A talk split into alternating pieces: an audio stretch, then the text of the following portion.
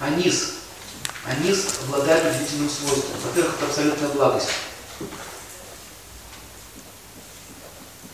Она обладает э, таким вот, э, ее, ее сознание связано с оптимизмом, действует на мозг очень благоприятно, оптимистические идеи появляются.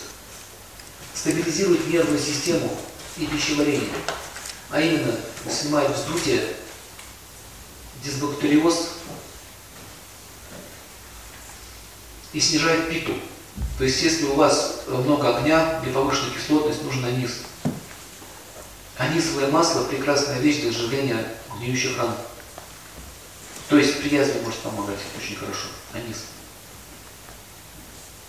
Язвы, это. Ну, все, что с огнем связано, да. Анти, антиагни. Анис. Анисовое масло. Раньше на Руси делали анисовку. От анисовки утром голова не болит. Сухости нет. Сейчас такого не делают. Помните в этом фильме? Это анисовая? Вот что, клюшница делала. Анисовая. Анис. Поэтому смотрите, анис, если вы его кушаете, э, хорошо лечит кашель, особенно ват, ватовского, питовского происхождения. В общем, антиват, антипита. Ее особенность, особое ее свойство – это лечить желудок.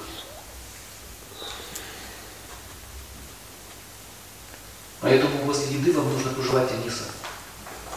Если кто-то был в Индии, то помнит, там после еды все дается тарелочка со специями. Там анис лежит и фенхель. Всегда лежит на столе. Всегда после еды нужно есть либо анис, либо фенхель, либо то и другое. Фенхель, они, они, они с одной породы, как бы с, с одного семейства. Анис, фенхель, они даже похожи, заметили? Да. В общем, фенхель, он еще мягче, чем анис. В анисе больше эфира, а в фенхеле больше воды. Поэтому анис чаще всего действует на желудок и легкие, а фенхель на кишечник и желудок. То есть, смотрите, фенхель ниже действует. Анис желудка выше и до легких, а фенхель желудка и ниже. Действует на кишечник, поэтому можно, если у вас запора, например, можно разбавлять анисовое, ой, фенхелевое масло в теплой воде, смешивать и вводить в тот кишечник. Или отвар аниса. На молоке вводится в толстый кишечник. Но не очень глубоко, толстый, а не в тонкий. То есть надо заливать туда, в тонкий.